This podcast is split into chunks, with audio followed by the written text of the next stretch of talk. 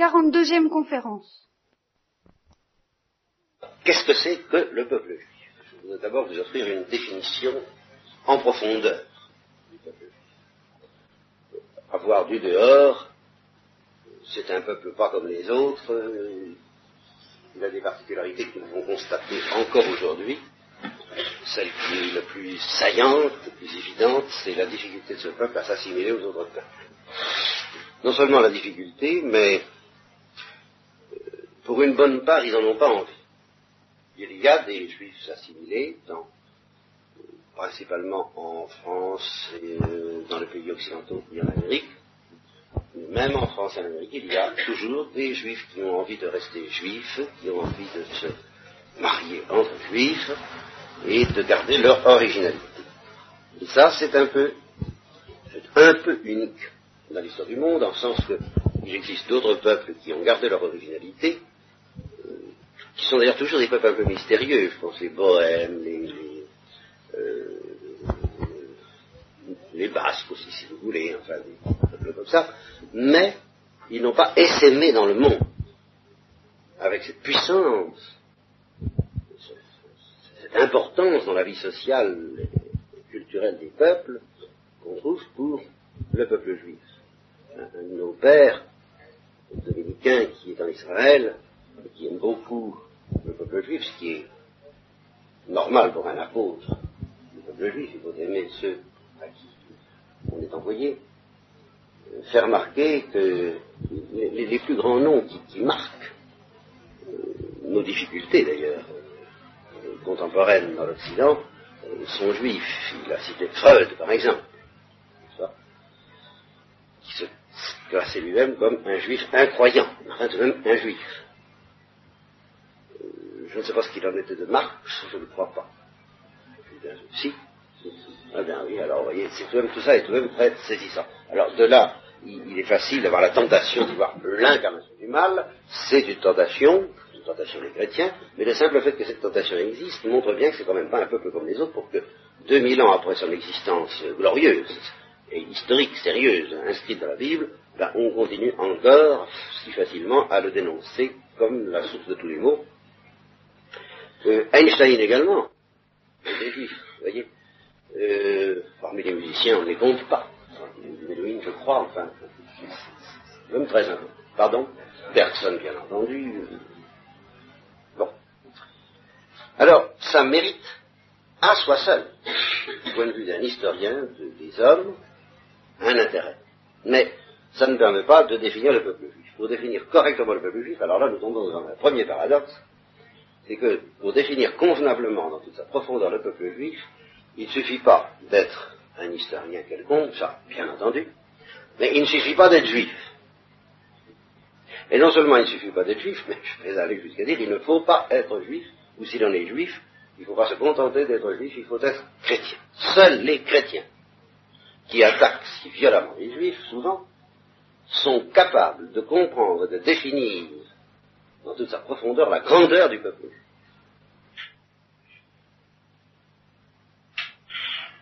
Alors ça c'est frappant, je voudrais d'ailleurs, je l'ai dit au père Dubois, qui est ce, père dont je parlais tout de suite, et je voudrais qu'on dise à certains des juifs qui sont amis des chrétiens, que les chrétiens rendent aux juifs un hommage et un honneur que les juifs eux-mêmes sont incapables de se rendre. Alors, s'ils se rendent cet honneur, eh bien, ils deviennent chrétiens, infailliblement. Parce que la plus grande dignité, la, dignité fantastique du peuple juif, aux yeux des chrétiens, eh c'est d'avoir donné naissance au Fils de Dieu sur la terre. Hein? Alors ça, euh, évidemment, les juifs ne peuvent pas le comprendre ou ils ne peuvent pas le croire. Euh, nous, chrétiens, il existe une créature à laquelle nous rendons un hommage unique, c'est la Sainte Vierge. Qu'est-ce que nous disons de la Sainte Vierge? C'est qu'au-delà de tout ce qu'on peut louer dans la Sainte Vierge à cause de ses qualités d'amour, de tendresse, de fidélité, de virginité, de vie mystique, de, compatissante au pied de la croix et de compatissante au chevet des chrétiens qui souffrent. Enfin, au-delà de tout ça, il y a une propriété de la Sainte Vierge qui est bien plus importante, et qui fonde d'ailleurs tout le reste, c'est qu'elle est mère de Dieu. Plus précisément, mère du Verbe incarné. Vous voyez d'ailleurs en, au passage l'importance de cette affirmation que Jésus-Christ est vrai Dieu et vrai homme dont je vous ai parlé une fois. C'est parce que Jésus-Christ est vrai Dieu et vrai homme qu'en étant la mère du Christ, parce qu'il n'y a qu'une seule personne, c'est lié à la, bataille euh, nestorianiste, excusez-moi ce terme, les, nestoriens étaient des gens qui voulaient que le Christ comporte deux personnes très étroitement soudées, très étroitement unies, enfin deux personnes, une personne humaine et une personne divine.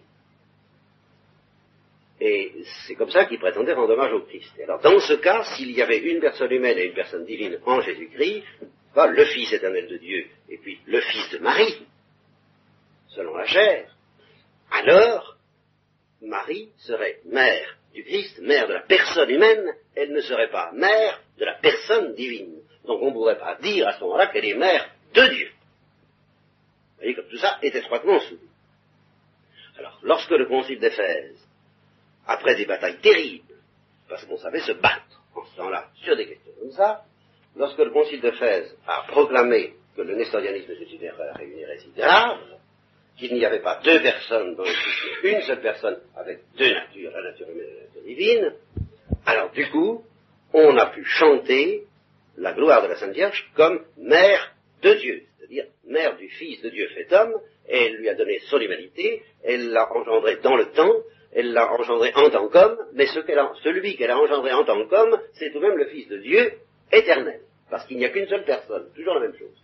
Donc étant mère de cette personne unique et éternelle, en tant que cette personne est humaine aussi, mais étant mère de cette personne, elle est mère de Dieu. Et c'est un dogme.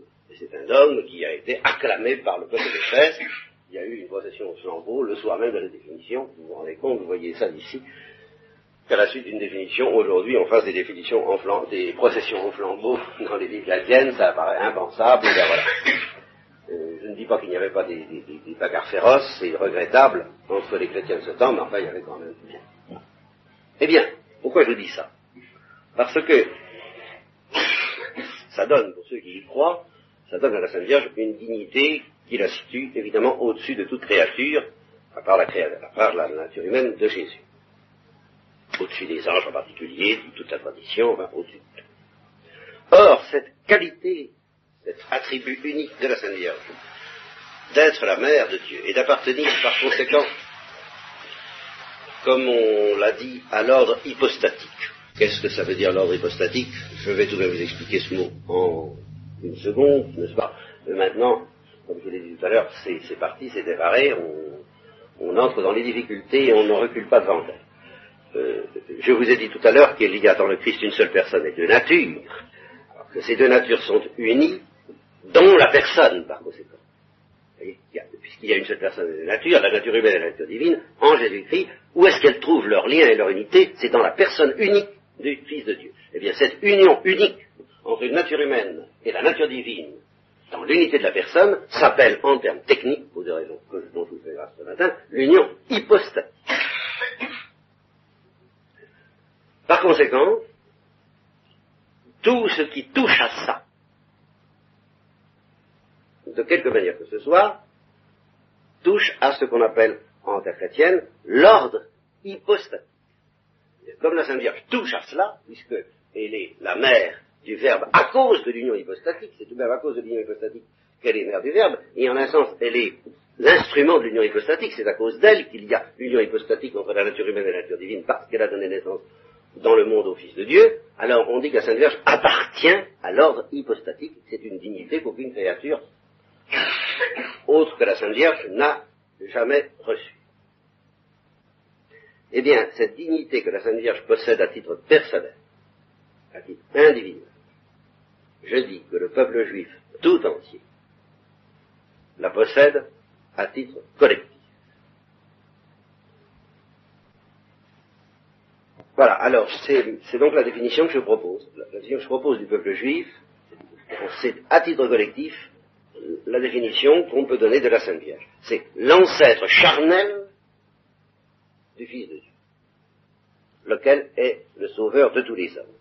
Alors je vous cite ici un passage de l'Épître aux Romains, au chapitre 9, eux qui sont Israélites, à qui appartiennent l'adoption filiale, la gloire, les alliances, la législation, le culte, les promesses et aussi les patriarches, ça nous allons développer un peu tout ça, et de qui le Christ est issu selon la chair, lequel est au-dessus de tout, Dieu béni éternellement. Vous voyez? Eh bien, de qui le Christ est issu selon la chair, voilà une parole qu'on peut normalement appliquer directement à la Sainte Vierge. La Sainte Vierge, c'est celle de qui le Christ est issu selon la chair.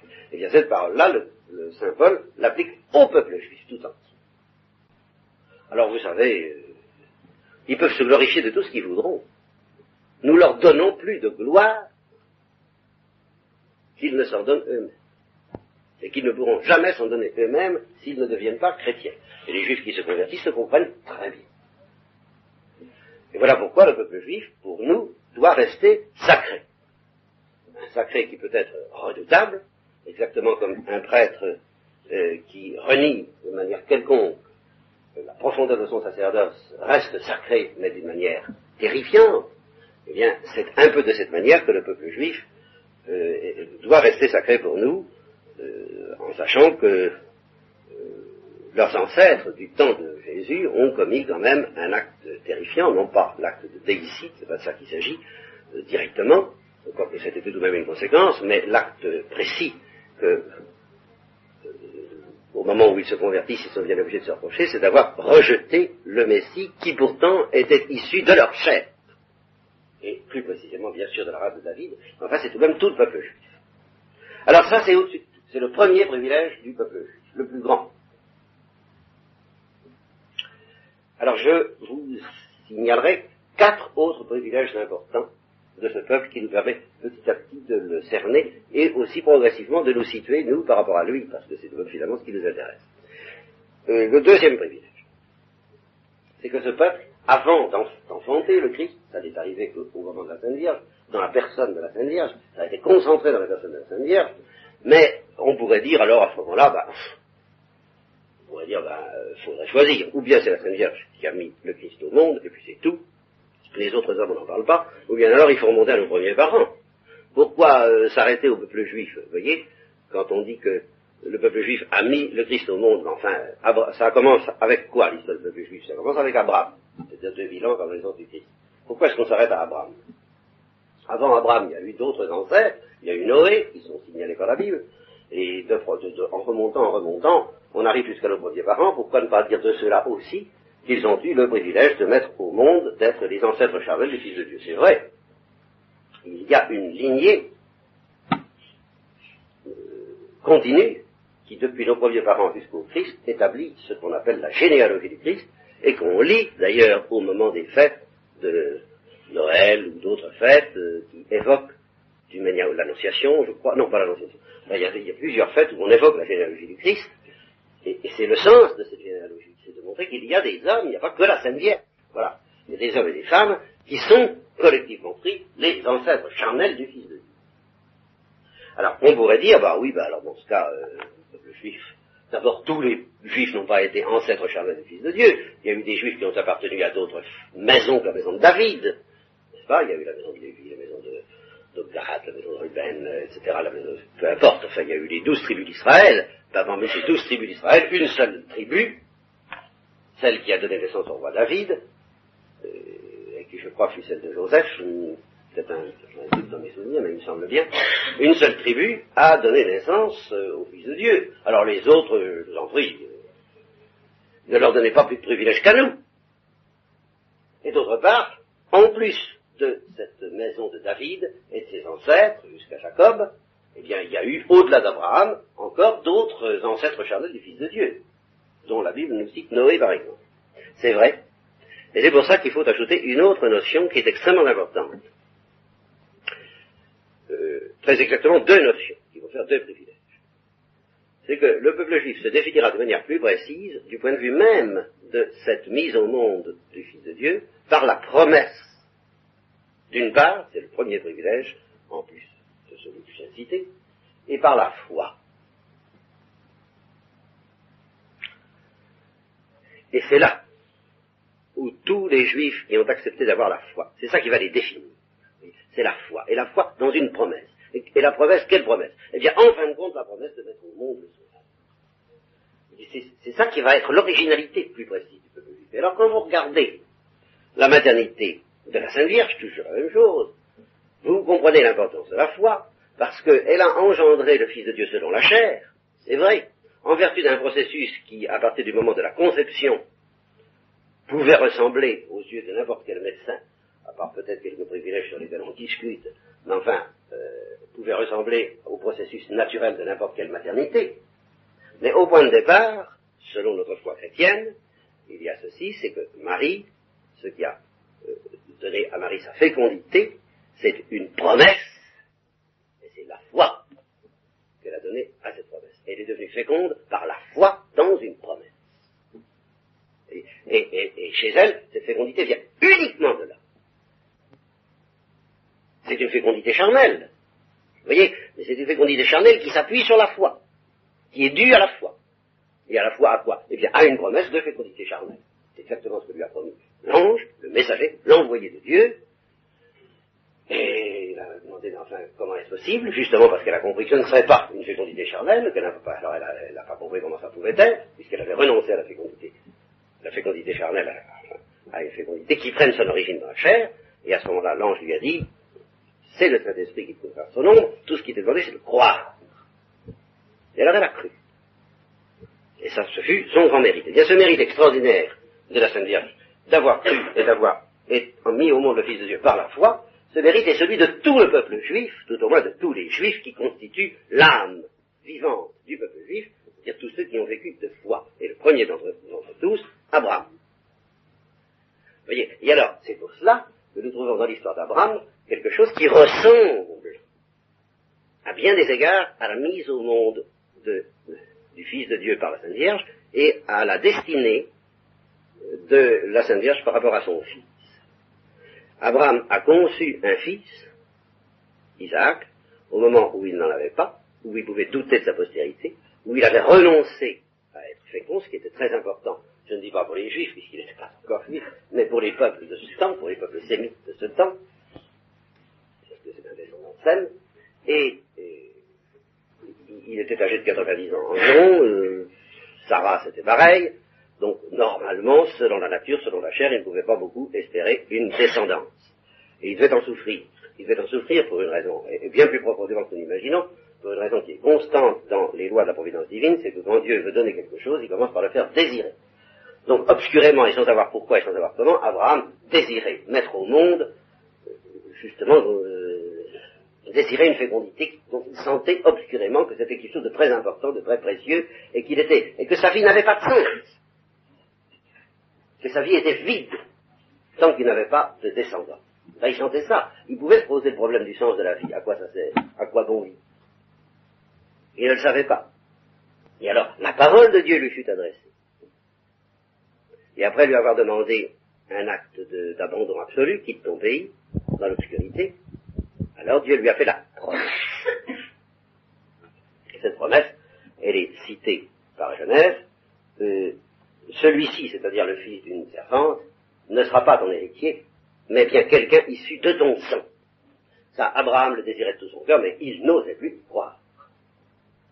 Le fruit de ses entrailles devant être le premier-né d'une multitude de frères, la promesse qu'il y aurait un descendant issu de son sang, cette promesse-là entraîne la promesse d'une postérité innombrable, euh, à laquelle là encore Abraham n'ose pas croire, lève les yeux au ciel et dénombre les étoiles si tu le peux, telle sera ta postérité, et encore on ne t'appellera plus Abraham mais Abraham, car je te fais père d'une multitude de peuples, ça, ça s'enracine dans les secrets de la langue juive, le passage du mot Abraham au mot Abraham signifie quelque chose de ce genre. Et alors, là, intervient de la part d'Abraham quelque chose d'absolument analogue à l'histoire de la Sainte Vierge. Et cela lui fut compté comme justice. Donc, deuxième définition de ce peuple, tout entier, et à laquelle la Sainte Vierge ne fera pas d'exception. Ce peuple, c'est celui qui a cru. Voilà. Et qui a su tous les bienfaits, et en particulier celui de mettre au monde le Dieu et Sauveur, par, par la foi. Et alors, Abraham n'a pas eu à croire à quelque chose d'aussi extraordinaire que la Sainte Vierge. Mais presque. C'est pour ça que Sarah en arrive. Parce que je veux dire, c'est pas possible qu'à mon âge, je mette au monde un fils. Et alors là, euh, de ce doute même, euh, l'envoyé de Dieu lui fait un reproche et lui dit, tu as ri, toi, hein, t'as ri. Et alors, euh, elle sent le, le poids du reproche, et elle dit, bah, non, non, j'ai pas ri, si, si, tu as ri. Mais Abraham n'a pas ri, lui, Abraham a été stupéfait, mais il a cru. Et c'est presque aussi extraordinaire que la Sainte Vierge, parce que là encore, c'est un processus charnel, mais miraculeux. Et par conséquent, qui est commandé dans son ressort premier par la foi et non pas par la chair.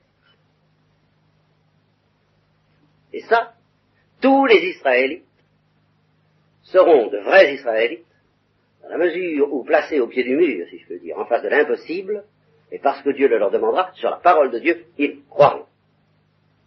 Alors ça, c'est la définition du peuple juif. Plus précise encore. Voyez? D'où euh, le raccourci d'histoire sainte du chapitre 11 de l'Épître aux Hébreux, euh, qui est une, une espèce d'hymne à la foi, comme il y a un une hymne à la charité dans la première aux Corinthiens chapitre 13, il y a une hymne à la foi dans l'Épître aux Hébreux chapitre 11. La foi de tous ceux qui, depuis Abel, par la foi, Abel, lui, qui, par la foi, offrit à Dieu un sacrifice de plus grande valeur que celui de Caïn, et qui, par elle aussi, bien qu'il soit mort, parle encore. Abel. Jusqu'aux prophètes et aux martyrs, et tout ça c'est uniquement l'histoire du peuple juif, pas question des chrétiens. Jusqu'aux prophètes et aux martyrs, qui, grâce à la foi, soumirent des royaumes, exercèrent la justice, ont été lapidés, sciés, ont péri par le glaive, sont allés ça et là, dénués, opprimés, maltraités, eux dont le monde n'était pas digne. Errant dans les déserts, les montagnes, les cavernes, les antres de la terre. Et tous ceux-là, Juifs, bien qu'ils aient reçu un bon témoignage à cause de leur foi, ne bénéficièrent pas de la promesse. Ils, ont été invités à atteindre par la foi. C'est que Dieu prévoyait pour nous, alors pour nous qui serons les chrétiens. À ce moment-là, l'auteur de l'Épître aux Hébreux pas comme le titre de l'épître l'indique, s'adresse aux juifs, aux hébreux. Euh, c'est que Dieu prévoyait pour nous, juifs devenus chrétiens, un sort meilleur. Et il ne devait pas parvenir sans nous à la perfection. Et ceci nous explique, entre au passage, entre parenthèses, un des points les plus déconcertants de la providence divine, pourquoi laisse-t-il tourner pendant si longtemps une machine comme le disait à mes amis marxistes, une machine à produire du malheur, pourquoi tant de souffrances et de blasphèmes aussi, qui euh, continuent à monter vers le ciel et que cependant Dieu laisse tourner la, la terre, c'est tout simplement parce que les saints qui sont déjà les saints et qui ont déjà gagné le ciel et l'intimité avec Dieu ne doivent pas parvenir sans nous à la perfection, et pour que nous existions, ben, il fallait que le monde continue à dormir. Et c'est pour que nous existions qu'il y a eu tant de sommes de souffrances et de crimes dans le monde. C'est pour que nous existions, nous qui espérons être aussi des héritiers de Dieu. Si Dieu en avait eu plein le au Xe siècle de, des horreurs et des abominations des hommes et des chrétiens, il aurait tout fait sauter comme on a envie que quoi qu'il fasse tout sauter pour en finir. Eh bien, on ne serait pas là.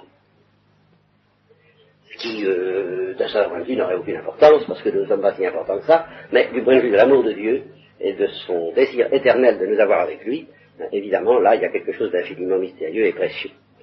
La Thérèse de l'Enfant Jésus n'existerait pas, le Père Kolb n'existerait pas, et nous non plus.